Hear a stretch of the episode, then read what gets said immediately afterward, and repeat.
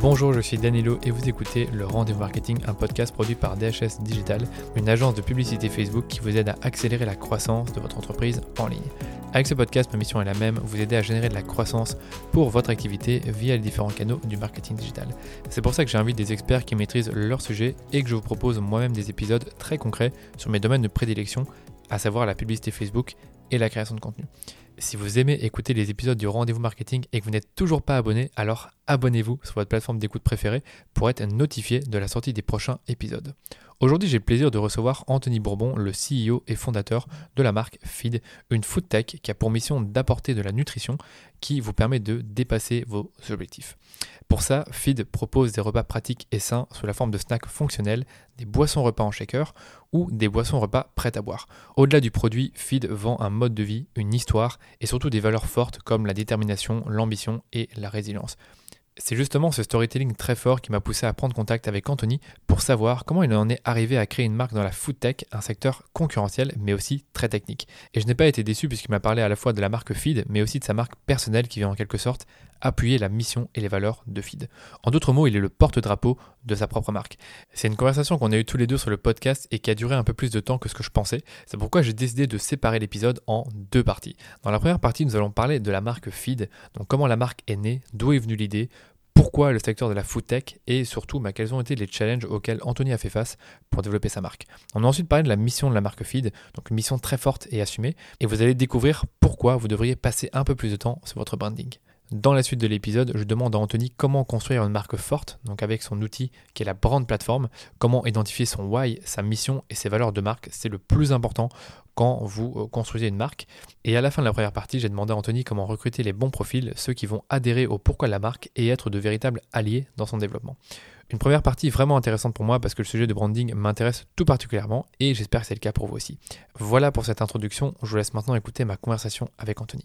Salut Anthony, comment tu vas? Très bien et toi? Ça va super. Du coup, est-ce que tu peux peut-être euh, te, présenter à l'audience pour ceux qui ne te connaissent pas encore? Je suis Anthony Bourbon, le fondateur et CEO de Feed, une food tech, une startup qui fait de la nutrition pour tous les moments de la journée. On a commencé avec le repas complet et très rapidement on a été vers le snacking fonctionnel, donc vraiment pour des besoins spécifiques, euh, énergie le matin avec de la caféine, euh, concentration focus avec des nootropics, euh, immunité avec un milliard de prébiotiques, probiotiques, une barre protéine pour le sport, etc., etc., de manière à pouvoir répondre à tous les besoins d'un humain en fonction de, de l'heure de la journée.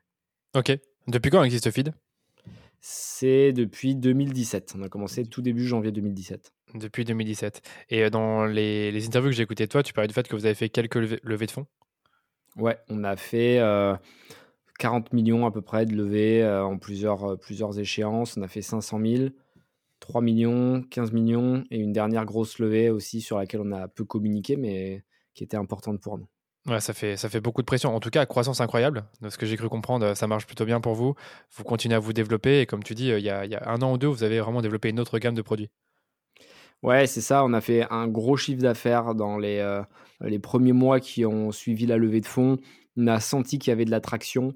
on a fait 2 millions la première année, 7 millions la deuxième, 10 millions la troisième. Et à partir de la quatrième, on, a arrêté de communiquer parce qu'on a justement le dernier investisseur là qui est rentré qui nous a mis un NDA un peu strict. donc euh, on n'a pas le droit, disons, de donner des chiffres trop précis au marché. Mais ouais, c'était cool, ça a bien fonctionné. Et avec les problèmes et les, les et, et, les joies qui vont avec, hein, évidemment. Euh, beaucoup de moments difficiles, mais aussi beaucoup de moments euh, super avec la team, entre autres. Donc, ravi d'en parler avec toi aujourd'hui. Ouais, ouais mais ça se comprend, hein. c'est pas, pas simple, à mon avis, de lever des fonds et d'avoir une telle pression. En plus, toi, je pense que tu le dis, tu es monofounder, c'est-à-dire que tu es tout seul, finalement. Bon, ok, tu as une bonne équipe derrière toi, mais ça va pas toujours être facile euh, d'être le chef du navire avec les investisseurs derrière qui euh, mettent un peu la pression, même si je suppose qu'ils t'aident et te donnent des coups de main. Ouais, ouais, ouais. les investisseurs, c'est toujours quelque chose de, de, particulier, en tout cas les VC. Euh, mais bon, comme partout, tu vois, quand ça marche, tu as tout le monde derrière toi. Puis quand ça marche un peu moins bien, bon, bah, les gens te, te, te, te, soutiennent un peu moins. mais bon, c'est la vie. Et, c'est ça que j'aime bien dans les moments difficiles, c'est que ça te permet aussi de voir sur qui tu peux vraiment compter et qui te soutient, qui continue de t'appeler, tu sais, de temps en temps pour prendre des nouvelles. Parce qu'avec le Covid, c'est vrai que c'était un moment un peu relou pour nous. puisque forcément les salles de sport étaient fermées, les coworking étaient fermés, les gens avaient du temps pour manger Donc du coup, ils avaient pas forcément besoin ou envie d'aller chercher une barre de feed pour se nourrir simplement et rapidement. mais bon, écoute, ce qui est intéressant, c'est que ça nous a permis de nous poser, de repenser à la marque, améliorer les produits qui sont vraiment meilleurs, donc toujours voir le verre à moitié plein. Ouais, c'est là où je veux en venir, c'est que finalement, votre marque, de ce que j'ai compris, à ce moment-là, elle a été revue, repensée, à la fois dans euh, la mission, je pense, et aussi dans finalement euh, le fait de te mettre plus en avant dans la marque. Et ça fait partie des sujets que je veux aborder. Mais peut-être avant ça, est-ce qu'on peut peut-être revenir sur toi, sur ton parcours euh, avant de créer Feed? C'est-à-dire qu'aujourd'hui, tu as 33, 34 ans, je dirais. Feed existe depuis 4 ans, 4, 5, depuis allez, quasiment 5 ans. Avant ça, qu'est-ce qui s'est passé dans ta vie? Écoute, je viens d'une famille assez classique, on va dire basique contrairement à l'écosystème parisien, en tout cas startup, où les profils sont quand même assez récurrents, ressemblants, souvent des grandes écoles, souvent des personnes qui ont des familles aisées, on va dire, qui peuvent les aider avec du love money, qui peuvent les propulser, les faire, leur faire profiter de leur réseau. et ça fait quand même toute la différence quand tu lances un projet. Moi, mon père était contrôleur de train, ma mère était vendeuse ambiance pas ouf à la maison, c'est le moins qu'on puisse dire. Je me retrouve très jeune à la rue. et, du coup, je suis confronté à une réalité qui est difficile à encaisser sur le moment, mais très intéressante d'un point de vue personnel sur le long terme, puisque ça m'oblige de me sortir les doigts, si je peux parler vulgairement, et de, et de réussir à générer de la valeur, réussir à créer, réussir à être dans le mouvement parce qu'au final, tu peux pas être passif, tu n'as pas le choix, tu es dans l'inconfort. Et c'est pour ça que moi, j'aime l'inconfort parce que ça me permet de me dépasser. Et aujourd'hui, tu vois, je peux pas trop tourner la caméra là parce que tout est branché de partout, mais euh, mon appart, il est tout petit. Je fais exprès de rester dans mon appart euh, qui a pas bougé depuis 5 ans. J'ai entendu, ça va euh, trop faire rire ça. T'as un appart de combien? 40 mètres carrés, c'est ça? Ouais, 40 mètres carrés sans canapé. Sans canapé parce que je veux me lever le matin travailler sur mon bureau qui est ouf. Par contre, j'ai un bête d'écran, j'ai tout nickel, tu vois, les micros, les machins, je peux dépoter vraiment sévère. Mais par contre, pas de, pas de, pas de kiff dans l'appart. Euh, quand j'ai besoin de kiffer, euh, j'ai besoin de me changer un peu d'idée, je sors de l'appart. Mais l'appartement ici, c'est euh, c'est la caverne de la guerre, quoi. C'est j'allais dire, j'allais dire, ouais, j'allais dire, c'est vraiment la guerre à ce moment-là, du matin au soir, l'organisation militaire. Donc du coup, il faut être dans le dans les tranchées, on va dire. C'est ça, dans les tranchées, mais c'est comme ça que tu génères le plus de valeur. Et c'est marrant parce que je lisais l'autre jour un interview de, euh, de Kanye West qui, euh, pour son dernier album, s'est enfermé dans, dans, une chambre d'un stade ou je sais pas quoi, là, je, crois que c'est ça, c'était un stade, où il était seul et il avait juste une horloge, du papier et il avait un lit de, de tolard quoi par terre tu vois pour c'est exceptionnel et il disait ouais j'avais besoin de me retrouver dans l'inconfort et c'est souvent le, le, problème des rappeurs tu regardes les rappeurs qui faisaient les meilleurs sons au début ils sont embourgeoisés. Et comme ils sont loin de la street, tu vois, ils ont plus de, de, flow agressif, quoi. Et tu les regardes, tous les mecs qui étaient des tueurs au début, ben, ils ont arrêté le rap. Euh, et c'est devenu des producteurs à la rigueur. Parce Dr. Dre. Tu vois, Ouais, voilà, Dr. Dre, 50 Cent, Eminem. tu vois, tu en as une, une plâtrée, hein, mais même dans le rap français, tu as beaucoup de mecs qui étaient très hardcore au début, qui maintenant, bon, sont un peu euh, embourgeoisés. Mais bon, bref, tout ça pour dire qu'il faut rester dans le dur et que petit à petit, à force d'échouer, d'essayer, j'ai fini par avoir quelques succès malgré tout. Ça a été long, il a fallu être patient, mais ça, a fini par arriver. Et, et j'ai commencé à investir dans des boîtes, j'ai commencé à faire du trading, à investir dans de l'immobilier. Là, j'ai lancé Feed. Et après, tu vois, de fil en aiguille, une fois que tu as appris parce que tu as beaucoup échoué, bah, tu refais pas les mêmes erreurs. Donc, du coup, tu es beaucoup plus beaucoup plus posé, les pieds sur terre, tu t'emballes moins, tu t'excites moins quand tu as des bonnes nouvelles, tu es beaucoup plus stable. et c'est comme ça que j'ai vraiment commencé à, prendre mon envol. et FID a été un peu le début de cette, cette explosion positive, puisque j'ai investi dans plus de 40 boîtes, j'ai investi beaucoup d'argent dans, des projets. FID a bien fonctionné, mais ça reste vraiment le début de mon, de mon aventure j'ai une envie de revanche qui est assez forte, euh, évidemment en raison de mon histoire personnelle, et j'ai l'impression que par mon aventure, je venge un petit peu, tu vois, les, les, les, gens que j'ai euh, croisés au cours de mon, euh, de mon destin, au cours de mes péripéties, et qui malheureusement, eux, n'auront pas la chance de, de faire quelque chose de grand comme ça, quelque chose de cool. et c'est aussi un peu l'ascenseur que je leur renvoie. Et tu vois, j'essaie de toujours leur faire une petite dédicace ou un petit clin d'œil dans les, podcasts, les interviews, parce que plus je réussis, plus je réalise que la vie est injuste en fait. Et, c'est paradoxal parce qu'à chaque fois que j'atteins un, stade, je devrais être content et ça me fait de la peine. Ça me fait de la peine parce que je me rappelle d'où je viens. Euh, ça me fait de la peine parce que je me souviens de tous ceux que j'ai croisés et qui franchement étaient beaucoup plus méritants que la plupart des gens que je croise aujourd'hui. Et, ça me frustre. Et donc, c'est ça qui est cool parce que ça me donne de l'énergie. Et donc, plus je réussis, plus je suis triste. Plus je suis triste, plus je suis vénère. Plus je suis vénère, plus j'ai envie de faire. Donc, c'est une sorte de cercle vertueux. Pour moi, l'énergie négative est très puissante pour te motiver. Personnellement, un truc qui me motivait toujours, c'est les gens qui ne, ne croyaient pas en moi ça va toujours motiver. Aujourd'hui, je pense que je suis peut-être plus mature et je me, je me, soucie un peu moins de tout ça. Mais comme tu dis, en fait, quand tu réussis, tu te rends compte que c'est un jeu parce qu'il y a des gens bah, qui ont toutes les richesses 1% des gens ont 99% des richesses, peut-être pas comme ça, mais on va dire euh, que c'est proche à, ce niveau-là. Et tu parles aussi du fait que euh, en France ou dans des endroits comme Paris, bah, tu as des gens qui naissent avec beaucoup plus de chances que d'autres. Et donc c'est clair que c'est beaucoup plus, beaucoup plus simple de réussir quand tu as un réseau et de l'argent derrière que quand tu démarres euh, de quasiment zéro. Toi, de ton côté, bon voilà, on va, on va pas se mentir, quand tu es à la rue à je sais pas quel âge exactement, c'est pas facile quoi. C'est pas facile, donc tu dois te construire, tu dois apprendre à gérer ton argent. Là, comme ça, si on doit résumer, euh, cette expérience-là de vie que tu as eue avant Feed, en quoi ça t'a aidé à, monter cette boîte-là, qui est une marque, euh, enfin qui est une boîte qui est forte, qui est, qui est dominatrice dans ce secteur euh, En quoi cette expérience a pu t'aider? Franchement, ça m'a aidé à tous les niveaux. Quand tu as été confronté à des vrais problèmes de vie, quand tu sais pas où tu vas manger, où tu vas dormir dans trois heures, ça te fait relativiser tous les enjeux, tous mmh. les problèmes que tu peux avoir avec une startup. C'est-à-dire que les, entrepreneurs sont souvent stressés quand ils vont avoir un board, euh, qu'ils vont avoir une rencontre business. Moi, honnêtement, ça me fait ni chaud ni froid. J'y vais, je le fais. vraiment mon, encéphalogramme plat, quoi. Tu vois, mon cœur n'a pas bougé.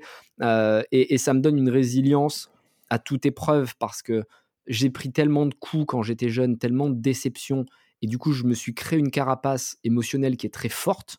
Euh, je fais une sorte de défense par la cognition, euh, les psys appellent ça comme ça. C'est-à-dire que tu te blindes euh, volontairement de manière à, ne pas ressentir les effets négatifs d'une situation qui pourrait détruire d'autres personnes. Donc, tu as toujours cette sensibilité et c'est super important de la garder parce que sinon, tu plus d'empathie envers le monde extérieur et donc tu peux plus lire les émotions chez, chez l'autre. Mais si tu arrives à te blinder tout en étant connecté à l'émotion de l'autre, tu as tout gagné parce que tu peux déceler ces messages sans pour autant qu'ils t'affectent. Et, et, ça, c'est super important parce que quand tu fais une boîte et que tu veux qu'elle fonctionne, tu es quotidiennement dans, une, dans, une, dans une situation de déception parce que quelqu'un va te trahir, quelqu'un va dire que tu es. Moi, moi t'imagines pas le nombre de, messages que je reçois par jour où on m'insulte, où on me dit que je suis con, que je sers à rien, que je sais pas quoi. que Tous les jours, tu, tu reçois un torrent, tu vois, de, de, de messages négatifs, de haine. Et en fait, si tu te blindes pas bah, tu vois, tu t'es affecté et puis tu, fais pas long feu, quoi. Puis c'est pareil, on en parlait avec les investisseurs, pareil avec les gens de ton équipe, il y en a qui partent alors que tu avais besoin d'eux, un concurrent qui va te faire un coup de pute. Enfin, tu vois, tous les jours, il t'arrive des trucs, donc il faut être capable de se, de se braquer un peu. Ouais, mais tout ce que tu dis là, je, le comprends. Je le vis un tout petit peu à mon échelle. C'est-à-dire que j'ai pas, euh, pas une, société aussi grande que la tienne, mais tu vois quand tu entreprends déjà que plus ça grossit, plus il y a de problèmes, plus c'est dur, plus il faut être résilient, plus il faut se dire euh, bah, que les challenges que tu as finalement, c'est pas des trucs de vie ou de mort. Donc je pense que tu as parlé du fait euh, de certaines peurs que quand, quand, quand tu as un board, ça te fait ni chaud ni froid. Parce qu'en fait, quand tu es dans la rue, là, tu as un vrai risque de mourir soit de mort de faim ou soit bah, qu'on t'agresse. Alors que là, finalement, bah, voilà, c'est juste des personnes devant toi, des humains à humains. Et bah, voilà, soit tu gères, soit tu gères pas. Et au pire des cas, tu seras pas, tu vas pas en mourir. Quoi. Donc c'est vrai que c'est ce qu'il faut se dire aussi. Mmh. Il y, a, y, a, une phrase qui résume bien ce que tu dis, c'est plus tu t'approches du sommet, plus le vent souffle fort. Donc, c'est une belle métaphore parce que plus tu montes, plus tu penses que tu es tranquille. Mais en fait, oh les gens t'attendent avec un sniper. Moi, je le vois quand pendant le Covid, ça a été compliqué pour Feed. Mais les, les, les des gens qui m'avaient pas parlé depuis 2-3 ans, tu vois, qui m'avaient jamais envoyé un message de félicitations quand je levais 40 bars, euh, ou quand on était sur tous les plateaux, là m'envoyer des messages. Ah, dans mon monoprix, j'ai vu que vous étiez fait déréférencer, euh, peut-être le début de la fin, c'est dommage. Mais des trucs comme ça, mais même des gens que je connais, tu vois.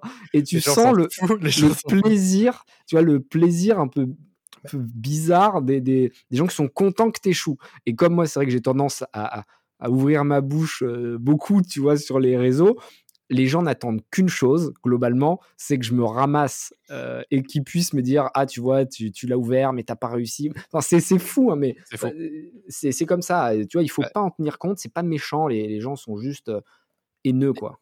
Ils sont haineux et j'allais dire, ben justement, j'allais justement parler de ça. en France, tu as une mentalité de la haine de la réussite, c'est-à-dire que si quelqu'un a réussi, tu as envie qu'il échoue et tu n'as pas envie de comprendre comment il a réussi et comment toi tu peux également suivre bah, ses conseils et suivre sa voie. Alors que justement, quand tu regardes bien, quand au tout début, tu as quand même des gens qui vont te soutenir, qui vont dire Ah, c'est bien ce que tu fais, mais, voilà, si tu réussis, euh, attends-toi à ce que je, je te parle plus, je t'envoie plus de likes ni de commentaires. J'ai remarqué ça aussi de mon côté, c'est-à-dire que quand j'ai commencé à faire mes petits projets de blog, de créer du contenu, il y a des gens qui regardaient euh, de loin, qui mettaient des likes, qui faisaient des trucs. Après, quand ça a commencé à se développer, ces personnes-là ont disparu. Mais bon, ça, c'est comme ça, ça fait partie du jeu. C'est-à-dire que euh, quand tu es résilient, les gens, en fait, la résilience, c'est hyper chaud d'être résilient, de ne pas abandonner. C'est horrible d'avoir de, des soucis, voire comme tu dis, que tu as un concurrent qui te fait un coup de pute, que tu as quelqu'un qui part dans ton équipe alors qu'il est super important. C'est dur de se dire il faut continuer quand même malgré, euh, malgré ces, échecs-là. Mais bon, ça fait partie du jeu. Yes, et c'est pour ça qu'il faut se fixer un why qui est très fort, une mission de marque qui justement va te permettre de lever la tête et de pas être vraiment, on va dire, touché à court terme parce que tu as une vision long terme. Donc vraiment, il faut savoir pourquoi tu te bats et tu fais pas une société juste pour gagner de l'argent parce que sinon tu abandonnes. C'est trop dur en fait. Il faut quelque chose qui t'anime, qui te fasse kiffer. Honnêtement, moi, du matin au soir, j'aime ce que je fais. Alors parfois, c'est fatigant, j'ai des emplois du temps très serrés, mais c'est pas grave. Tu vois, là, on fait un podcast, je kiffe passer ce moment euh, avec toi parce que je sais qu'on va parler de choses intéressantes et que j'ai pas besoin de le préparer. En fait, tu as vu, on en parlait en off. J'ai eu les questions 1 minute 30 dans le taxi en revenant j'ai pas besoin d'avoir quelqu'un qui va me dire d'ici, dis ça, j'ai rien préparé parce qu'en fait, c'est mon histoire, c'est ma passion, c'est ma vie et, c'est spontané, c'est authentique et c'est ce que recherchent les gens. C'est très important. Bah, justement, avant de parler du why, qui est pour moi, c'est important d'en parler parce que toi, tu en parles bien, tu l'expliques bien. Et je trouve que très peu de gens, finalement, se questionnent sur le why de leur why à eux et le why de leur société. Euh, j'aimerais bien que tu nous expliques d'où vient finalement l'idée de. Enfin, d'où est venue l'idée, pardon, de créer Feed, en sachant que j'ai pas l'impression que c'est un secteur que tu connaissais beaucoup avant. Et la food tech, on le sait, c'est allez, c'est un, peu tendu parce que ben, on va créer des produits un peu différents. Les gens ont des doutes. Est-ce que ce produit va vraiment remplacer un repas? Je te laisse la parole là-dessus. Ouais, c'est intéressant. La food tech, c'est un marché euh, incroyable qui va révolutionner euh, l'avenir parce qu'on évolue extrêmement vite sur tout ce qui est nutrition, repas, santé, euh, compléments alimentaires. Il est évident que dans 50 ans, la cuisine telle qu'on la connaît aujourd'hui aura complètement muté. Il y a de grandes chances d'ailleurs qu'il n'y ait plus de cuisine dans les appartements, comme c'est déjà le cas au Japon. Tu as de moins en, moins en moins de cuisine parce que le mètre carré est tellement cher qu'ils euh, préfèrent se faire commander, enfin ils préfèrent commander des repas ou avoir des kits repas euh, et ne pas avoir besoin d'autant d'espace pour préparer euh, sa nourriture. Encore une fois, les Français sont très attachés à leur tradition culinaire et je le comprends. Euh, pour autant, tu peux pas arrêter une machine qui est lancée. C'est un peu comme ceux qui disent euh, la blockchain, oh là là, ça fait peur, le métaverse, on va vivre, euh, on va vivre au travers des écrans. Mais en fait, c'est déjà le cas. Donc les gens sont toujours en panique pour ce qu'ils regardent dans 2-3 ans, mais sans être capable de s'analyser aujourd'hui. On vit aujourd'hui sur Slack. Euh, regarde, nous, on fait des interviews à distance. Euh, tu vis sur les réseaux sociaux. on est déjà dans un métaverse et on a déjà des avatars différents. C'est-à-dire que quand je me mets sur Instagram, je ne suis pas la même personne que je suis sur Facebook, où là, c'est très familial. évidemment que la personne sur Facebook n'est pas la même que sur TikTok, où là, c'est vraiment déjanté, tu vas danser. Et puis, sur TikTok, tu n'es évidemment pas le même que sur ton Slack de travail, où pendant tes visios, tu vas mettre une cravate, etc. Donc on a déjà des avatars, déjà des mondes virtuels, euh, et du coup, euh, la, food tech, c'est un peu pareil, c'est quelque chose qui fait peur aux gens, euh, mais qui va s'imposer à eux. Donc effectivement, comme tu le disais en France, on a affronté euh, vraiment tous les bien-pensants qui nous disaient que il fallait pas toucher, qu'il fallait surtout manger de la viande à tous les repas parce que c'était primordial pour ta santé, du pain aussi, beaucoup de lait. Enfin, voilà, tu as tous les clichés. Euh, il faut pas justement, le truc qu'il faut pas. Normalement, le tous pain, les trucs qu'il faut pas et que quand tu regardes un peu, tu creuses nutritionnellement, enfin, ça n'a aucun intérêt. Hein. Euh, mais voilà, on pense que parce que nous, en tant que Français, on consomme de cette manière, le monde entier devrait faire pareil, ce qu'on appelle l'ethnocentrisme, et ça existe depuis euh, des millénaires. Un groupe d'individus euh, veut imposer au reste du monde sa manière de voir la vie, et on le voit euh, dans, plein de sujets, hein, que ce soit en politique, en nutrition, en économie. Bref, donc ouais, ça n'a pas été facile, ça a secoué un peu au début. Ouais, je m'en doute bien. Bon, ok, d'accord. Donc toi, finalement, c'est venu de quoi réellement? C'est venu d'un manque de temps que tu avais pour, pour manger, c'est bien ça?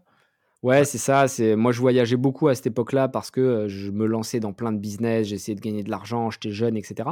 Et je sautais les repas parce que je déteste cuisiner, moi. C'est-à-dire que j'ai une phobie, j'exagère à peine, mais passer une heure à faire mes courses, à devoir porter mes packs d'eau, ma bouffe, venir à la maison, tout déballer, devoir la cuisiner, ça va me prendre une demi-heure, une fois sur deux, le rater parce que je vais le faire trop cuire, pas assez, machin, manger, ensuite faire la vaisselle, sortir la poubelle honnêtement, c'est une angoisse. Donc, euh, je, cherchais une solution qui soit beaucoup plus pratique, efficace et qui me permette de ne pas perdre de temps. Ça ne veut pas dire que moi, je n'aime pas bien manger. J'adore aller au restaurant ou aller chez un ami qui cuisine et qui aime ça.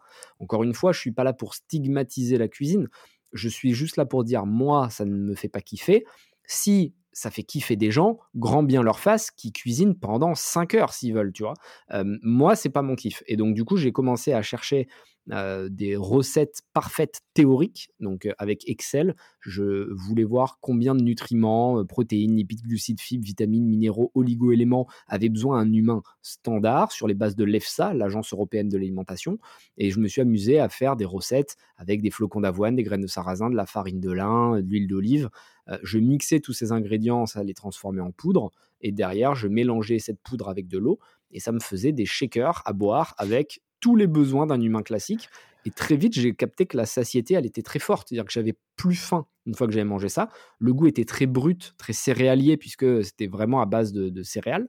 mais petit à petit, j'ai amélioré les recettes. Et du coup, ça répondait parfaitement à mes besoins. Mes potes ont commencé à en consommer. les potes de mes potes aussi. Et on se retrouvait le week-end à faire des ateliers avec des énormes sacs de feed. Ouais, tu as, vu un marché au moment où tu as commencé à toi-même utiliser ton propre produit qui était en réalité un prototype. bien sûr, après, tu as dû amener des scientifiques, des professionnels. Et, c'est vrai que dans mes souvenirs, quand j'ai connu Feed justement en 2017-2018 avec vos publicités, c'était juste des boissons. C'est-à-dire que c'était un, euh, un bocal, je sais plus exactement, euh, je sais pas comment ça se dit.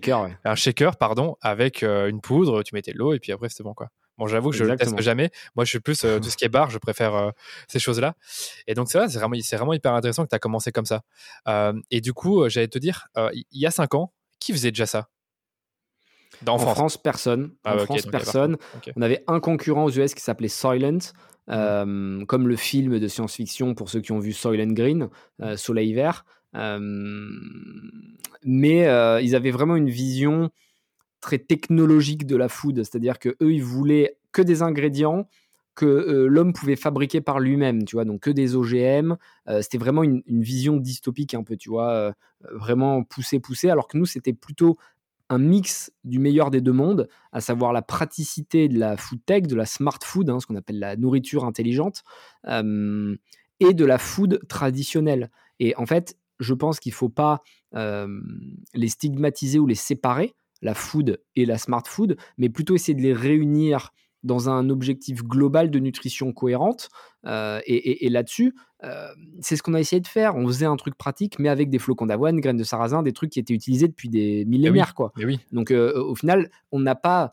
En fait, on n'a pas fait un truc de ouf, c'est-à-dire qu'il y a des gens qui hurlaient, je te jure, mais tu te rends pas compte, les messages, des menaces de mort et tout, qu'on a reçu des trucs incroyables, parce que les gens pensaient qu'on voulait tuer les traditions françaises. On leur dit d'une, on vous force pas à en manger. Enfin, tu vois, c'est toujours marrant. Les extrêmes sont toujours comme ça. Les extrêmes veulent imposer leur vision, mais mais sans réaliser que c'est elles qui veulent imposer la leur aux autres. Tu vois. et, donc du coup, on, on essaie de leur expliquer. C'est comme de la nutrition pour les bébés, quoi. Tu donnes de la nutrition en poudre à un bébé au moment où tu es le plus faible de, l'histoire de, l'humain, hein. c'est-à-dire que de, de ta naissance jusqu'à la mort, c'est quand tu es vraiment tout bébé ou tout à la fin que tu es le plus fragile. Et malgré tout, on donne euh, de, la nutrition infantile par de la poudre. Et ça ne choque personne, tu vois. Personne n'a pété un câble. Euh, et quand tu leur dis de temps en temps, de manière vraiment ponctuelle, pratique, pour te simplifier la vie, quand tu es dans un train, l'avion, que tu vas à la salle de sport, tu peux manger un mix de céréales euh, qui va t'apporter tout ce dont tu as besoin, tollé général. Enfin, tu vois, c'est quand même marrant de voir à quel point les gens sont fermés d'esprit. Ça, c'est la France, hein, tu me diras. Moi, il y a deux choses que j'allais dire sur, sur ta boîte. C'est le premier truc, c'est euh, que c'est ultra clivant. En fait, on se rend pas compte, mais votre produit est très, très, très clivant. Parce que, comme tu dis, il y a les gens qui ont leur tradition, leur euh, système de pensée et qui se disent, mais ça, c'est totalement en dehors de, de, ce que, euh, de ce que moi je pense et de ce que je mange. Parce qu'en en fait, on se rend pas compte, mais on mange beaucoup de, trucs avec des OGM. Et je pense que dans ta proposition de valeur, il n'y a, pas d'OGM, pas de, pas de gluten, etc. Et finalement, les gens, ils pètent un câble juste pour ça. Deuxième truc que j'allais dire, euh, attends, je me perds dans mes pensées maintenant. Euh, je ne sais plus ce que je voulais dire par rapport à ça. Je sais plus du tout. Mais en tout cas, ce que je peux te confirmer, c'est que euh, tous les produits sont vegan, sans gluten, sans lactose, sans OGM. Et c'est super important parce qu'on a voulu faire un produit qui soit inclusif et qui corresponde à tout le monde. Donc, euh, même des personnes qui ont euh, des religions ou ils peuvent y aller, tu vois. Alors, on n'est pas certifié cachère parce que on voulait pas non plus rentrer dans un truc où on prenait parti pour les uns, les autres, peu importe. On essaie d'être le plus global possible, mais t'as pas de, t'as, t'as, zéro, t'as pas d'ingrédients de provenance animale, etc. Ceux qui sont sensibles ou qui ont des allergies, pareil, ils peuvent venir. Donc, euh, on a voulu faire un produit global et effectivement, il n'y a pas de quoi euh, péter un câble. Voilà, mais en fait, ce que j'allais te dire, c'est que je pense qu'une partie de, de l'audience, en tout cas du marché, a cru que ça devait remplacer le, repas, alors que non. On parle juste dans le cas où tu es, pressé, tu n'as pas le temps. Là, par exemple, j'ai été faire du tennis, je suis rentré à 14h30, un peu chaud pour se faire à, manger ou pour aller euh, au resto. Là, j'aurais pu me prendre une barre feed, par exemple. Bon, là, je n'en avais pas sur moi, mais j'aurais pu faire ça. L'objectif, c'est de faire une opportunité, un bonus, une option. nos meilleurs clients, c'est ceux qui mangent deux feeds dans la semaine. un coup le soir parce qu'ils vont au ciné ou qu'ils vont se faire une teuf. un coup un midi parce qu'ils ils vont au sport entre deux rendez-vous ou alors qu'ils veulent se lire un bouquin et qu'ils ont la flemme de sortir parce qu'il pleut et qu'il y a un quart d'heure de queue dans je sais pas quelle boulangerie bon ben voilà, enfin tu vois, c'est pas un big deal. Hein, c'est au final les, gens qui ont consommé feed, tous ceux qui ont essayé, te diront, bah, c'est vrai qu'en fait quand tu essaies, c'est quand même vachement pratique, tu gagnes du temps. Ce matin encore, j'étais avec quelqu'un qui était un peu anti feed au début, et puis je lui en ai laissé, je lui en ai donné parce qu'il a, il n'aurait pas été faire l'achat de lui-même. Et en fait, là, il est revenu me dire, ah, tu peux m'en donner encore parce que j'avoue, c'est trop pratique, ça m'a servi à telle situation, telle situation. Donc au final, il faut essayer, donner la chance au produit. Et vraiment, les premières barres étaient pas ouf parce que c'est normal. On était euh, une startup qui venait de naître, on n'avait pas un énorme pôle, un euh, R&D. Euh, R&D. maintenant, les produits sont ouf. Quoi. Tu prends tous les derniers snacking et tout, c'est vraiment comme n'importe quel produit plaisir, sauf qu'en plus, c'est elle-ci. Ouais. Bah écoute, moi, ce que j'ai remarqué le plus sur ton site, c'est euh, l'aspect pratique. C'est-à-dire que là, bon, évidemment, comme je t'ai eu sur le podcast, j'ai fait une petite commande et ce qui m'a intéressé, c'était les, euh, les feeds concentration, c'est-à-dire les barres pour se concentrer. Ça, je trouve ça pas mal. Donc, il y a différents usages au produit, mais principalement, c'est avoir un repas pratique et en fonction de tes besoins, soit tu fais beaucoup de sport, soit tu travailles beaucoup devant un ordinateur. Donc tu prends un peu la barre qui te correspond le mieux, ce qui est ce que je trouve intéressant. En fait, moi, ce que je voulais dire aussi euh, par rapport à, Feed, c'est que finalement, toi, tu le dis beaucoup dans tes interviews, c'est que tu ne vends pas vraiment un produit, tu vends une marque. Tu vends une marque, tu vends un pourquoi. Et euh, là, je t'avoue que c'est un, truc qui est beaucoup plus compliqué à saisir pour la plupart des, gens qui vont nous écouter parce qu'ils ils font moins de marketing, ils pensent moins en branding. Est-ce que tu peux nous expliquer déjà c'est quoi le why de Feed et surtout en quoi il a évolué entre maintenant donc de maintenant 2021, bientôt 2022, et il y a trois ans par exemple, ou il y a quatre ans. Yes, le why, c'est une notion qui est super importante pour n'importe quel business. encore plus quand tu es B2C, mais même en B2B, on le verra sûrement tout à l'heure. le why, c'est la promesse philosophique de ta marque, mais aussi de ton, euh, de ton parcours personnel. C'est-à-dire que si tu veux réussir ta boîte, il faut qu'elle soit le prolongement de ce que tu es en tant que personne. Et donc avant de définir le why de ta boîte, tu dois définir ton why personnel. Et, ton why, c'est qu'est-ce qui t'anime, qu'est-ce qui te fait kiffer le matin quand tu te lèves, quel est ton objectif de vie, quand tu seras sur ton lit de mort, quelles questions tu vas te poser, est-ce que j'ai vraiment fait ça? Est-ce que c'est est-ce que c'est est-ce que j'ai mis toute mon énergie pour atteindre cet objectif? Et mon why perso, moi, il est assez simple, c'est je veux déclencher une révolution pour remettre la méritocratie au cœur de la société. Donc quand je dis une révolution, c'est quelque chose de positif, mais c'est simplement que j'ai vu tellement d'inégalités et d'injustices tout au long de mon parcours que je veux euh, ne pas oublier d'où je viens et mettre un coup de pied dans la fourmilière en fait, parce que vu que j'ai été très pauvre et que j'ai été très riche, euh, en tout cas par rapport aux jeunes de mon âge, euh, j'ai vu les deux mondes et je pense qu'ils sont pas irréconciliables, mais qu'il faut y mettre par contre de la méritocratie et que chaque personne puisse changer de monde. C'est-à-dire qu'un pauvre, il faut pas qu'il se dise Moi, c'est bon, je suis déjà riche, j'ai plus rien à faire. Pendant 15 générations, dans tous les cas, je vais vivre de mes rentes. Ça, c'est impossible. Et de la même manière, il faut qu'un pauvre, il puisse se dire Bon, ben moi, je suis pauvre aujourd'hui, ou ma famille n'a pas eu de chance, j'ai pas les bonnes cartes en main, mais malgré tout, par mon travail, mon abnégation, ma patience, ma résilience, ma passion, je peux y arriver. Et il faut qu'il y ait ce vase clos communicant, parce que sinon, ce vase communicant, parce que sinon, il n'y a plus d'espoir et tu tombes dans la situation qu'on connaît aujourd'hui en France, et tu en parlais un peu tout à l'heure, où il y a mmh. cette jalousie excessive, ces querelles incessantes, tu vois, de, de classe, de différence de classe, et quelque part, je dis pas que je les comprends, mais que, en fait, elles ont tellement plus d'espoir. C'est un peu comme quand tu vois les gilets jaunes dans la rue pendant six mois qui pètent tout. Ça n'a aucun sens, évidemment. C'est pas en cassant des voitures ou des vitrines qu'ils vont s'en sortir, parce qu'il n'y a pas de vision. Mais ce qui me plaît, c'est l'énergie déployée qui montre que l'humain ne va pas forcément se satisfaire de sa condition et a envie de s'en sortir. Et à ces gilets jaunes, il leur manque simplement une vision des leaders qui vont les mettre sur les rails de la réussite et ils pourront y arriver. Le problème, c'est que euh, on leur dit à longueur de journée qu'ils n'ont pas leur mot à dire, euh, qu'il faut qu'ils suivent les règles, des règles d'ailleurs que les politiciens ne s'appliquent même pas à eux-mêmes, euh, puisqu'il suffit de regarder un peu l'actualité pour réaliser que tu as un deux poids, deux mesures qui est quand même terrible. voilà, c'est complètement fou. Mais je veux qu'on donne à ces pauvres la possibilité de réussir. Et en fait, si tu leur donnes la possibilité de réussir, ils n'auront plus d'excuses pour se plaindre. Et c'est ça que je veux, en fait. Parce que aujourd'hui, tu, entends un mec qui dit Ah putain, les riches, c'est tous des cons, machin.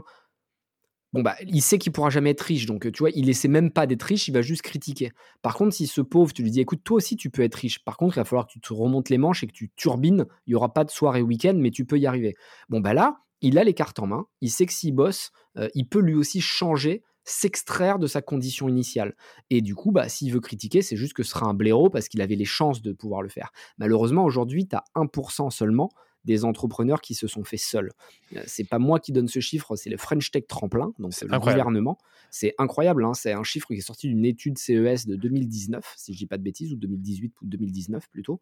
mais j'ai toutes les sources et tout s'il y a besoin, parce que parfois je sors ce chiffre et c'est marrant. L'autre jour, j'en parlais avec le jury de qui veut être mon associé et, d'autres membres du jury qui étaient eux privilégiés, hein, on va dire, pour pas taper plus fort que ça, euh, euh, me dit mais Anthony, n'importe quoi, ton chiffre, c'est n'importe quoi.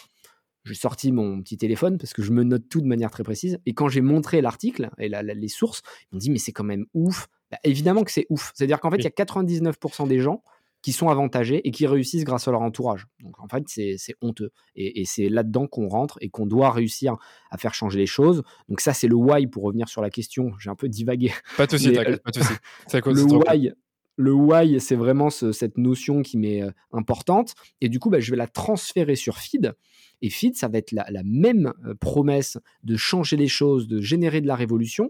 Et quand tu descends d'un cran, tu as ta mission, donc qui est un peu moins philosophique, mais qui doit quand même être rattachée pour qu'il y ait un, lien et une cohérence.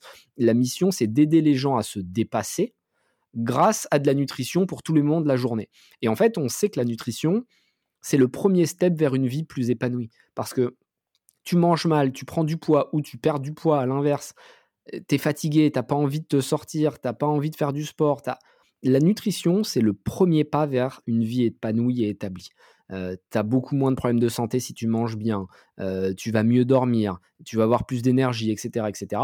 Donc bien dormir, euh, bien manger, bien boire et faire un, un, travail qui te plaît et du sport, déjà, on va dire que tu as les, bons vieux basiques. Quoi. Tu mmh. vois, là, déjà, tu pars sur une base qui est bien. Tu fumes pas, tu te drogues pas, tu bois pas d'alcool, tu es tranquille. tu ne bois pas d'alcool, tu peux boire un verre de temps en temps, évidemment, mais ce que je veux dire, c'est que tu te murges pas la tronche euh, chaque, jour. quoi. bon, bah là, déjà, si tu veux réussir, tu as optimisé tes chances, tu vois, avant même de commencer.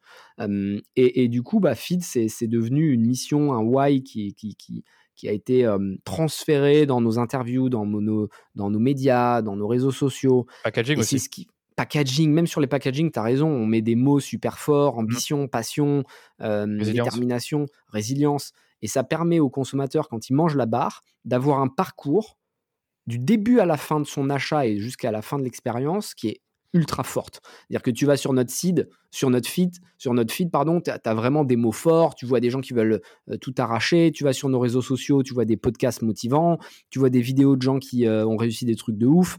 Tu achètes les produits, tu reçois un énorme carton avec des mots qui sont stylés, le packaging il est stylé, tu manges, tu te sens plein d'énergie. Euh, enfin, jusqu'au bout, même t'appelles le service client, ils vont te chauffer, ils vont te mettre de la motivation. Tu vois, tout au long de l'expérience, tu as une cohérence et c'est ce que les gens viennent chercher en fait. Au-delà du produit qui naturellement doit être bon et, répondre euh, aux besoins qui vient craquer. Mais avant tout, les gens achètent une marque qui est puissante et qui est forte. Bah, de toute façon, euh, ce que tu dis là, c'est hyper, hyper intéressant, mais ça me fait penser à Nike, Red Bull. C'est ça, hein, finalement, qui vendent. C'est la, c'est just do it, détermination, l'aventure. Euh, Red Bull, c'est euh, allez les trucs incroyables, les, sports extrêmes. Donc du coup, euh, le truc donne des ailes, Red Bull donne des ailes et tout. te défoncer, voilà. Et puis après, tu achètes le produit, tu dis ah oui, en effet, ça me donne un gros shot d'énergie. Pour Nike, bon, c'est vraiment avoir des, un équipement qui te permet de performer. Non, vraiment, c'est hyper intéressant ce que tu dis là. C'est pour, pour vraiment pour résumer, tu définis ta mission personnelle. Donc là, toi, moi, je t'avais dire un truc. Moi, j'ai pas de why personnel pour l'instant. J'arrive pas à le définir. Il faut encore que je me pose dessus. J'ai une mission d'entreprise, encore heureux, sinon il y aurait personne avec moi. Mais c'est vrai que c'est bien de connecter les deux parce que finalement, bah, ton why personnel qui est créer une révolution, tu le transfères à feed. Et pour créer une révolution, qu'est-ce, euh, révolution, pardon, qu'est-ce qu'il faut? Bah, Il faut avoir de l'énergie. Et donc, on va avoir des bars ou des euh, tout ce que tu veux, des snacks qui vont te donner l'énergie d'atteindre tes objectifs. Donc, en fait, tout ça est hyper cohérent. Et puis après, tu as les fameuses valeurs derrière. Ça, on peut peut-être revenir dessus. Niveau valeur, comment ça se passe euh, pour les, pour les définir? Est-ce que c'est censé découler de ta mission, du why, de comment ça se passe? Assez simple à trouver les valeurs, c'est vraiment la partie la plus facile. Mmh, tu prends les 10 personnes que tu connais le mieux et qui te connaissent le mieux et tu leur dis quels sont les quatre mots qui vous viennent en tête quand vous pensez à moi. Et là, très vite, tu vas détecter un pattern et des mots qui reviennent. moi, typiquement, c'était ambitieux, déterminé, résilient, passionné. Bon, bah voilà, c'est les mots-clés de Feed. On les a mis sur tous les murs. J'ai pas eu besoin de chercher midi à 14h. Ce qu'il faut, c'est être authentique et trouver quelque chose qui te correspond vraiment. et, tu vois, l'aspect guerrier, il y en a plein qui l'auraient caché. D'ailleurs, même des investisseurs ou des gens des, me disent au début, non, mais tu peux pas être aussi hardcore en, en interview, c'est trop. Sauf qu'en fait, c'est ça qui a fait que la marque a explosé parce que c'était ma vraie personnalité. Donc soyez authentique et si vous avez des défauts, mais qui sont aussi des qualités, soyez tel que vous êtes. Tu vois, c'est ce qu'il faut. Par exemple, je pense à Abed de Papépi, qui est une nouvelle marque là, qui est en train de cartonner. On est les premiers à les avoir vus. Et il s'était fait passer pour un livreur chronopost pour venir euh, nous parler chez Fid et tout. Euh, les mecs avaient rien lâché. Abed, tu vois, c'est un mec qui vient d'en bas, il est avec sa femme, ils étaient infirmiers, euh, ils ont vendu leur maison pour euh, faire des petits biscuits. Euh, ils ont une exclue sur la techno qui leur permet de faire des boules de biscuits qui font voyager. Enfin bref, peu importe, c'est même pas le sujet du produit. Mais ils ont une telle énergie qui est communicatrice que tu as envie de les suivre. Et moi, ils m'avaient ferré comme ça et je m'étais dit, mais ils vont exciter les gens avec leur histoire et c'est sûr que ça va marcher c'est un peu, tu vois, le mec, il va te parler, limite, il a pas du tout les codes, limite, il va parler un peu comme si t'étais son pote depuis 15 ans, donc au début, ça fait un peu bizarre, mais c'est comme ça qu'il est. Et aujourd'hui, il le fait avec euh, euh, les, plus grands patrons de, France, de Monoprix, de Franprix, de machin, et c'est comme ça qu'il détecte euh, et qu'il déclenche de, l'émotion, et les gens viennent le voir pour ça, donc de base, n'importe qui lui aurait dit, ah non, mais Abed, faut que tu sois un peu moins genre banlieusard, quoi, tu vois, faut que tu parles un peu mieux, que tu fasses gaffe à ce la manière dont tu dis les choses.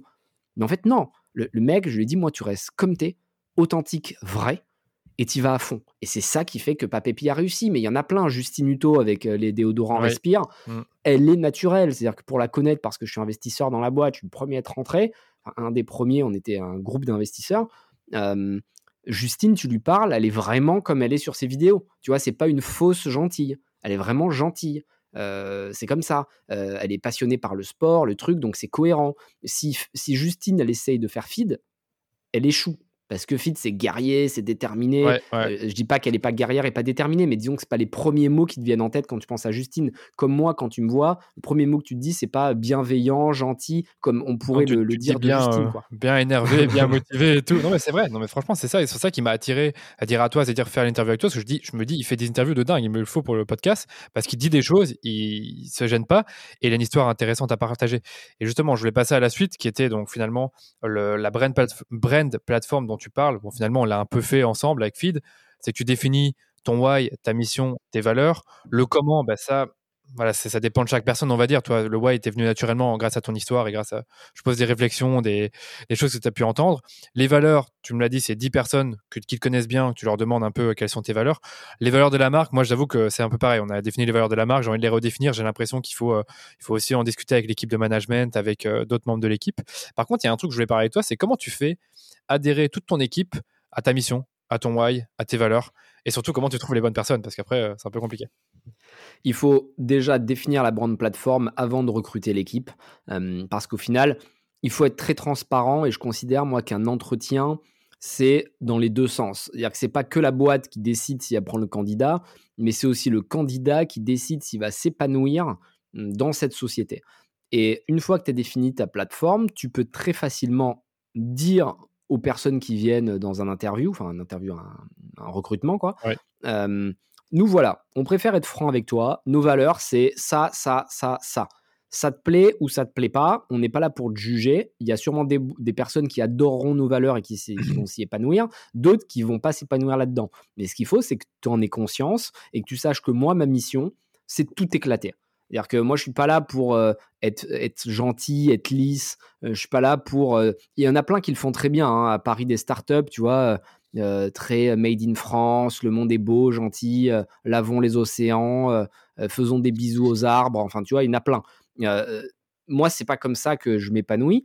Moi, c'est en allant foutre le bordel, quoi. Tu vois, j'adore foutre le bordel, moi. Mais foutre le bordel dans un côté sain, quoi. Tu vois, c'est c'est pas juste pour déclencher des, des, feux d'artifice. Non, moi, j'aime bien mettre le doigt où ça fait mal et où personne ne veut aller. Et en fait, ce qui est marrant, c'est que quand tu appuies sur des trucs durs, t'as plein de gens qui te rejoignent après. Moi, j'ai plein de potes très riches qui me disent, putain, tu vas sec euh, sur, euh, sur les classes sociales un peu élevées, machin. Mais au final, tu as raison, je me sens pas du tout visé quand tu le dis, parce que moi, je suis riche et je bosse, j'essaie de, me, de kiffer. Et, et, au final, ça ne gêne que les gens qui ont un truc à se reprocher. Donc, soyez encore une fois comme vous êtes vraiment, et les gens de votre équipe vous suivront et vous pourrez les, les recruter correctement. On ne fait pas rentrer un carré dans un rond et inversement. Donc, soyez vrai lors de l'entretien, et la personne vous dira si oui ou non elle est alignée avec votre mission de marque. Donc toi, dès le départ, finalement, quand, l'entretien commence, tu vas aller frontalement sur la mission de marque, sur les valeurs, et tu vas essayer de préfiltrer comme ça. Direct. Là, j'en ai fait un en début d'après-midi. Euh, j'ai annoncé la couleur d'entrée. Je dis voilà, nous, c'est ça, ça, ça. Euh, et voilà ce qui va se passer. Il y a beaucoup trop de boîtes qui survendent euh, et qui veulent pas dire les, problèmes d'une boîte. Moi, je dis toujours les points forts, mais aussi les, les points négatifs. Et quand je dis négatif, c'est pas vraiment le bon terme parce que ce qui peut sembler négatif pour certaines personnes seront très positifs pour d'autres. Un exemple, en startup, tu vas avoir besoin de beaucoup d'énergie parce que tu dois déployer quand même une puissance qui est assez forte pour faire bouger la boîte, parce que ça va vite, qu'il faut être présent, que tu as un, poste à responsabilité parce que tu n'es pas simplement un numéro comme dans une grande boîte où il y a 30 000 employés à côté de toi. Donc ça a des avantages mais des inconvénients. Mais il y a des personnes qui vont adorer être dans une grande boîte, comme ça ils sont un peu planqués, cachés, et tu vois, ils, arrivent le matin à, 9h, ils émergent, euh, et, le soir, euh, quand ils s'en vont à 17h, hop, personne ne leur pose de questions. Donc il y en a qui vont s'épanouir dans ces grandes boîtes, mais d'autres personnes qui s'ennuieraient profondément. Moi, je l'ai fait pendant un stage là d'entreprise, euh, quand je faisais mes études genre une angoisse totale. J'étais dans un grand groupe, les gens c'était des zombies, tout le monde s'en foutait du job qu'ils faisaient. À 17h pétante, je te promets, il n'y avait plus un chat dans les bureaux. Genre, tu as l'impression que avait le Covid avant l'heure qui était, euh, qui euh, qui, s'était euh, invité dans le, dans le, dans l'établissement. Moi, c'est pas ce qui me fait kiffer. Et nous, on veut des jeunes motivés, déterminés, qui défoncent tout. Donc, parfois, tu dis ça à un mec un peu mou il va se dire oh là là c'est pas pour moi c'est trop agressif. Euh, et, quelqu'un qui a envie de tout défoncer il va dire ah putain mais trop bien j'en avais tellement marre d'être dans un grand groupe où j'étais un numéro euh, j'attendais que ça. Donc il faut être frontal vrai et c'est comme ça que tu trouveras les bons profils Ouais, c'est clair. Après, je pense que tu dis dans une des interviews que finalement, tu vas pas forcément regarder le CV du gars, c'est-à-dire toute son expérience, ses compétences, les écoles qu'il a faites, mais un peu le potentiel de la personne. Après, tu te dis que bah, en interne, vous pouvez le former à certains métiers. Après, bien sûr, je suppose que vous prenez pas n'importe qui euh, en fonction de, vos besoins. Mais je pense que c'est aussi important qu'on puisse le, dire ensemble, hein, surtout toi, pas moi, parce que tu as plus d'expérience là-dessus, que tu peux très bien prendre une personne qui a très peu d'expérience, mais qui a un peu la, la en tout cas qui correspond parfaitement aux valeurs de ta marque, et en fait le faire évoluer euh, là-dedans. Je regarde jamais le CV, moi, c'est pas compliqué. La fille, elle est arrivée cet après-midi. Elle m'a dit Bon, j'imagine que tu as lu mon CV. Je dis non. Elle me dit Ah bon, mais pourquoi? Je dis bah, Parce qu'en fait, ça m'intéresse pas d'être biaisé par ma lecture, savoir quelle école tu as faite, euh, euh, quel âge tu as, euh, ou quelles sont tes expériences précédentes. Parce qu'en fait, je vais te préjuger sur des trucs qui sont théoriques, voire faux, parce que tout le monde ment sur son CV, il hein, faut être euh, assez ah franc là-dessus. Euh, moi, le premier. Hein, Les peu de fois que j'ai fait des CV, moi, enfin, ça n'avait ni queue ni tête le truc. Euh, mais fake it until you make it, hein, de toute façon. Donc, mais c'est parce que j'ai pas envie justement de, d'être piégé par ce genre de truc. Parce que tu vois, si je lis HEC, puis Polytechnique, et ensuite elle a travaillé chez Apple et je sais pas quelle marque de ouf, forcément, je vais me dire waouh, elle est brillante cette personne. Et même si elle me fait mauvaise impression, de dire ah, mais j'ai dû louper quelque chose parce que c'est forcément quelqu'un de brillant. Alors que si je lis à l'inverse, qu'elle n'a pas fait d'études, qu'elle a des expériences pourries, euh, etc., avant même qu'elle arrive, je vais être déconnecté de l'entretien parce que je vais penser à ce que je vais faire après en me disant bon, dans tous les cas, c'est une bille. Alors qu'en fait, ce qui compte, c'est la passion. Et la passion, elle peut arriver de n'importe où. Euh, ça peut arriver d'HEC, ça peut arriver de Polytechnique, ça peut arriver de quelqu'un qui n'a pas le bac. Euh, peu importe en fait le parcours, ce qui s'est passé avant. Je considère toujours que le passé ne compte pas. On a tous fait des erreurs et c'est pas parce que quelqu'un, tu vois, s'est mal comporté à un moment dans, de sa vie qu'il faut plus lui faire confiance. Euh, euh, à part pour certains sujets, tu vois. Moi, je suis assez dur sur un, autre débat. quelqu'un. voilà, c'est tout ce qui est violeur et tout. Bon, là, je pense pour le coup qu'il n'y a, pas de droit à l'oubli du tout, au contraire, mais peu importe. Euh, mais ce que je veux dire, c'est que d'un point de vue humain, tant que ça reste dans le raisonnable, euh, bon, bah, il faut tendre la main aux gens. moi, typiquement, tu vois, jusqu'à 20 ans, personne ne m'a jamais aidé, personne ne m'a jamais aimé, même si je vais plus loin. et du coup, quand j'ai rencontré une fille qui s'appelle Mélanie et qui bosse toujours avec nous chez Feed, pour la première fois, quelqu'un m'a dit Moi, je crois en toi et tu peux réussir quelque chose de grand. Et tu vois, c'est ce regard bienveillant qui m'a été renvoyé par quelqu'un extérieur qui m'a permis de, de me cadrer, de maîtriser cette haine que j'avais à l'intérieur de moi et qui me consumait parce qu'elle n'allait pas dans le bon sens. et du coup, bah, j'ai commencé à dérouler. Alors qu'au final, tu aurais parlé à, au Anthony de 18 ans, il n'aurait jamais eu la tête sur les épaules pour réussir. Donc tout ça, c'est une accumulation d'évolution. Et moi, aujourd'hui, peu importe que la personne allait travailler dans une grosse boîte, une petite, ce qui me plaît, c'est qu'elle ait fait un méga cas pratique avant de venir en entretien, qu'elle soit éclatée et qu'elle soit défoncée pour faire du mieux possible. Là, tu vois, par exemple, on, a, on recrute en ce moment personal branding euh, pour, pour moi qui va bosser à mes côtés, allumer mes réseaux, machin. Et tu vois, il y en a certains, tu leur parles, ils viennent postuler chez toi et tu leur dis Bon, bah, j'aimerais bien faire un cas pratique, vous me faites un article LinkedIn euh, et un post Insta sur un sujet d'actualité qui peut être en lien avec ce qu'est Anthony ou l'image qu'il veut renvoyer. C'est pas non plus un truc de ouf, hein. un article LinkedIn, bon, allez, tout est pour tout, ça te prend 25 minutes euh, si tu sais écrire. Euh, et un post euh, Insta, pareil, allez, 25 minutes. Allez, au max, tu as bossé une heure. Bah, il y en a beaucoup qui disent Ah ouais, moi, j'ai pas le temps, j'ai pas envie de vous l'envoyer si je suis pas pris. Et en fait, là, direct, bon, nous, à partir de là, enfin, évidemment, on clôt le dossier, hein, il n'y a même pas de débat.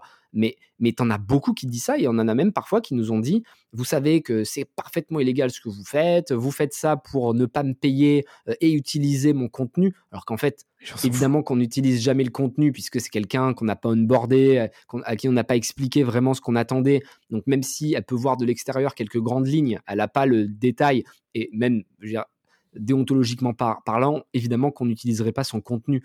Mais tu vois, il y a des gens qui de suite vont se mettre dans une vision négative, en mode Calimero, qui vont te dire euh, Ah non, mais pourquoi moi je ferais un, contenu alors que vous ne me payez pas? Bah, Tout simplement parce qu'en fait, si tu t'arraches pendant une heure, tu peux avoir l'opportunité de rejoindre une boîte qui va être vachement bienveillante, transparente, euh, qui va te donner une chance de ouf. Et évidemment que si tu postules à 40 boîtes en même temps, tu peux pas te le permettre. Mais là, c'est qu'au final, c'est toi qui vas mal chercher un job. Parce que postuler à 40 boîtes n'a aucun intérêt. Ce que tu dois faire, c'est te focus par batch de 5, à mon avis, te dire, ben voilà, ça c'est des 5 boîtes prioritaires où j'aimerais travailler. Et je vais tout donner pour y aller.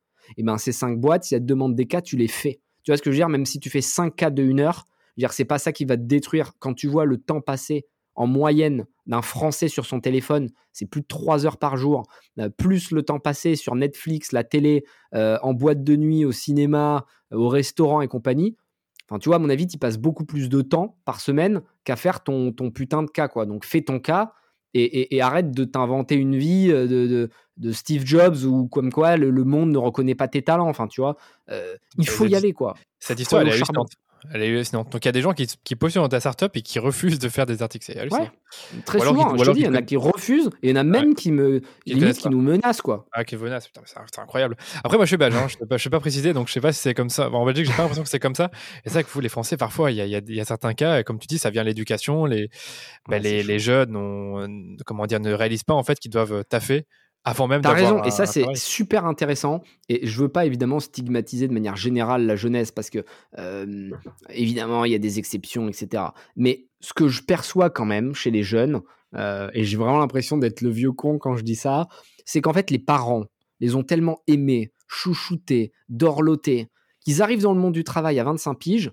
Ils ont l'impression que le, soleil a Mm. besoin d'eux pour se lever le matin, quoi. Tu vois c'est ce qu'on nous a fait croire. À c'est l'université, c'est fou. Mm. Mais oui, c'est exactement ça. Quand tes parents ils te disaient t'es le plus beau, t'es le plus intelligent, mon fils t'es exceptionnel. Tu sais, on a tous vu ça. Des parents qui ont un bébé qui ressemble à rien et qui disent regarde comme il est beau, c'est incroyable. Il est ultra en avance. Il a dit son premier mot à 3 ans, tu sais.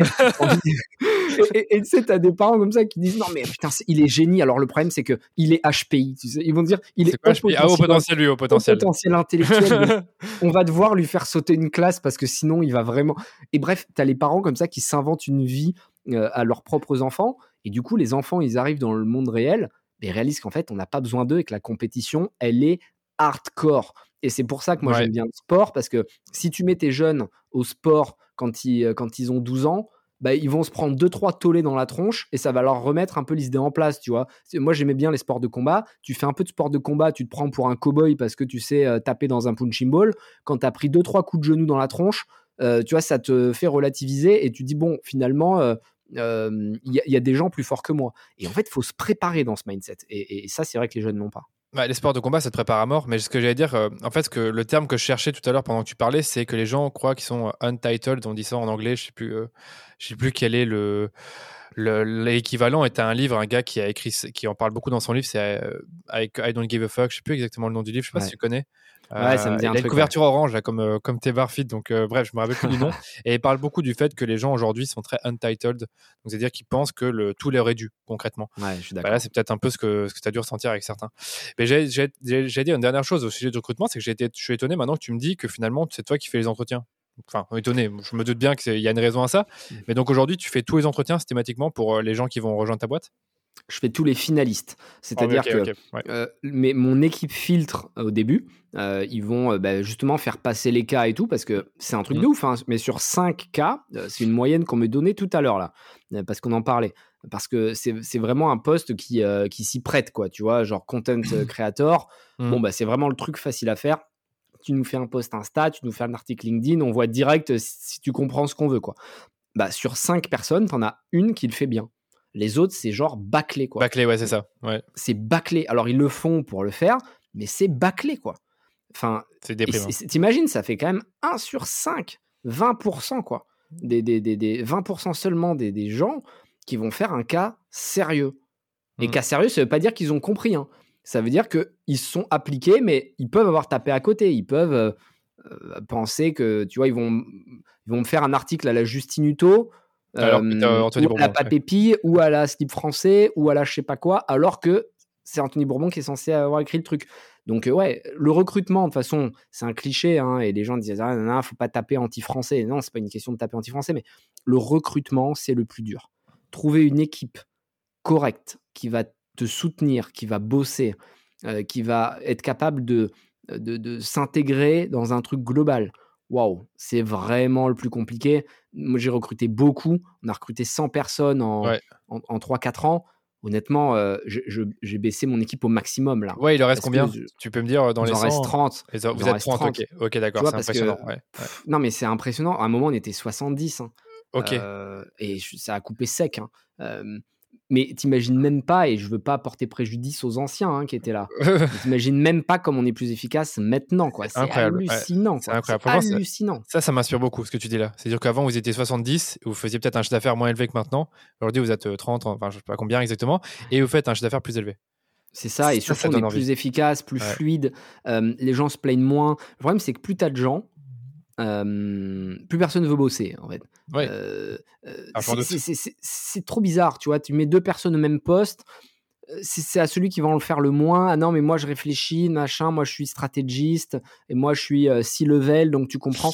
Là, il n'y a pas de six level, je sais pas quoi. Tout le monde va au turbin. Donc, évidemment que tu vois, tu as, une question de maturité, de hiérarchie. Mais ce que je veux dire, c'est que la hiérarchie, c'est pas nous, on fait un head meeting, comme on faisait au début de feed d'ailleurs, euh, où les heads se réunissent et parlent comme un conseil des sages pour ensuite, tu vois, dire aux autres, faites ce qu'on a décidé, et les, mecs qui exécutent comprennent même pas pourquoi on l'a décidé, tu vois. Maintenant, on fait une réunion globale avec toute l'équipe, on explique tout à l'équipe, et après, on se dispatche le job, mais c'est comme ça, tu vois, qu'on est le plus efficace. Et le C-level, bah, il, passe des coups de fil aux journalistes, il va aider la supply chain, euh, il va sur des events aussi montrer l'exemple. Tout le monde est au même niveau. C'est trop bien ce que tu viens de dire là, parce que euh, j'ai eu un mec sur le podcast il y a un mois qui s'appelle Maxime Baumard, qui est le CMO chez Penny Lane. Tu connais peut-être un logiciel de compta, etc.